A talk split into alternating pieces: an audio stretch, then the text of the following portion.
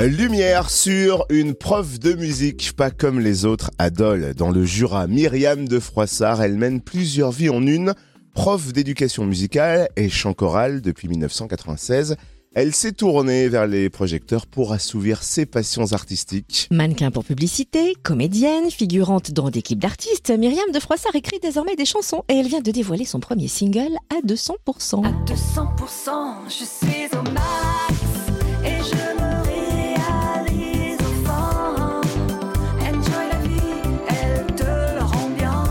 Et Myriam de Froissart est notre invitée ce matin. Bonjour.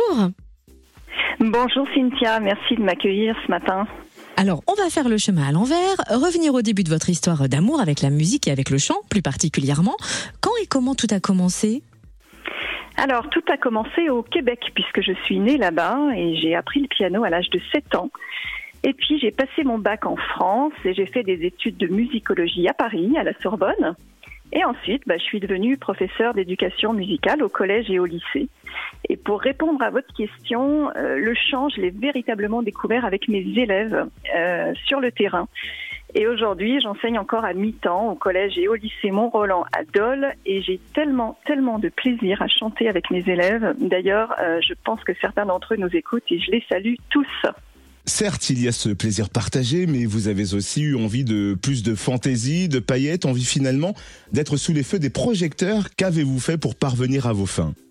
En fait, j'ai rien fait de spécial. Ça m'est tombé dessus un peu par hasard il y a six ans. C'est le conservatoire de Dole qui m'a proposé de diriger les chœurs d'une opérette. Et j'ai un peu hésité avant d'accepter. Et puis, euh, c'était quatre mois de répétition le soir. Et tout était prêt, mais avant la représentation, on était en répétition générale à la, commanderie à Dole. Et là, il y a une soliste qui est tombée malade. Et un peu comme dans un film, le metteur en scène s'est tourné vers moi et devant tout le monde, il a dit Tu vas la remplacer. Alors j'ai eu très peur et puis euh, j'ai relevé le défi et je suis sortie plus grande de cette expérience, mais surtout en me disant euh, c'est trop bien de, de jouer un rôle, j'ai envie de faire ça.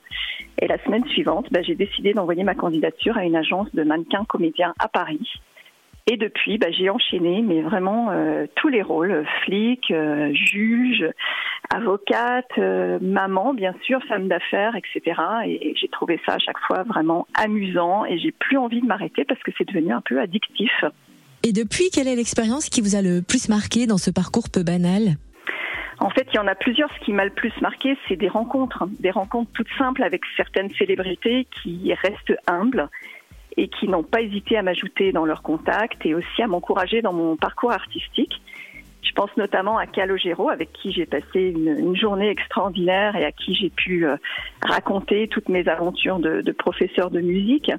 Mais je pense aussi à Joe Star, que j'ai rencontré à deux reprises sur le tournage de la série Le Remplaçant, et qui est quelqu'un d'extraordinaire, humble, simple, euh, tellement facile d'accès. Et puis en fait, à son contact, ben, vous vous dites deux choses. Un, il n'y a rien de compliqué. Et puis deux, tous les arts sont liés parce qu'on a l'impression qu'on peut être acteur, chanteur, danseur, producteur, et en restant tout simple. Puis arrive 2020 avec une première période de confinement. Vous tentez alors l'expérience de l'écriture. Qu'est-ce qui a donné le déclic et où avez-vous puisé l'inspiration? Effectivement, au début du premier confinement, j'ai vite compris qu'il fallait que je trouve une occupation et j'ai rêvé d'apprendre le ukulélé.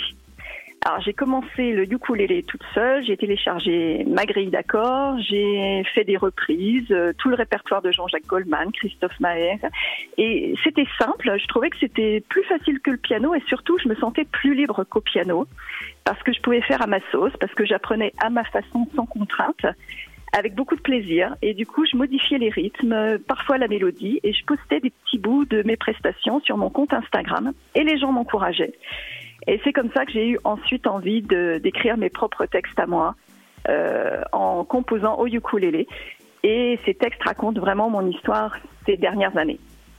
Alors c'est là du coup qu'est née la chanson à 200%, avec pour leitmotiv se réaliser enfin, enjoy la vie, profiter la vie. C'est un peu un carpe diem version moderne. Ah oui, oui, oui, absolument. Euh, il y a neuf ans, j'ai traversé une période sombre de ma vie. Et puis je me suis relevée et maintenant je croque la vie, mais vraiment à chaque instant.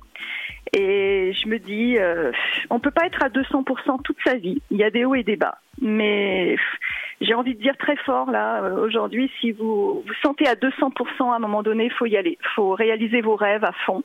jusqu'au bout. Parce qu'on n'a qu'une vie et puis parce que bah, ça vaut le coup. Alors il y a ce premier single à 200%. Quels sont vos projets musicaux pour la suite? Alors d'abord, je vais aller jusqu'au bout de ce premier titre. Euh, je l'ai appris à mes élèves. Il marche bien, il plaît et j'ai envie maintenant de produire le clip. Il va être tourné. euh, ouais, je vais produire le clip dans dix jours en région parisienne, un tournage euh, pour ensuite une diffusion sur YouTube fin novembre ou début décembre. Et puis, bah, bien sûr, je cherche des occasions pour interpréter ma chanson à Dole, en Bourgogne-Franche-Comté et, et ailleurs, et puis aussi des radios pour diffuser. Et ensuite, j'ai très envie d'écrire d'autres chansons en 2023. Et puis, euh, bah, j'y réfléchis déjà. Oui. Et où est-ce qu'on peut suivre votre actualité, Myriam? Euh, la chanson à 200%, elle est présente sur toutes les plateformes musicales, YouTube, Spotify, Deezer et toutes les autres. Et mon actualité générale, musique, cinéma, télé, elle se trouve beaucoup sur Instagram, Myriam de Froissart. Et je suis sans arrêt entre Dole et Paris, mais toujours connectée à mon compte euh, Instagram. Merci en tout cas, Myriam de Froissart, d'avoir été notre invitée. Et on souhaite un beau succès à ce single à 200%. Merci à vous et je souhaite à tout le monde une excellente journée à 200%.